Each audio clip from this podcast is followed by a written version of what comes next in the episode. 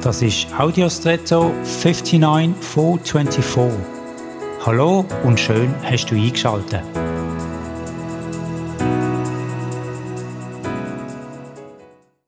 Deine Zehen sind wesentlich dafür verantwortlich, dass du im Gleichgewicht stehst, dass du gut stehen und eben gehen kannst. Der große Zeh beispielsweise ist der wichtigste von allen.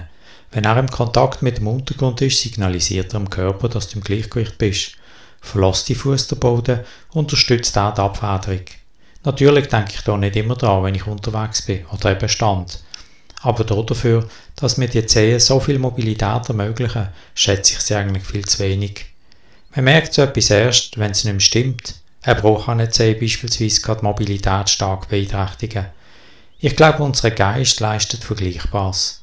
Er haltet unsere Seele im Gleichgewicht und wenn wir nicht Acht geben auf ihn, und ihn nähren, dann geht es uns auch nicht gut.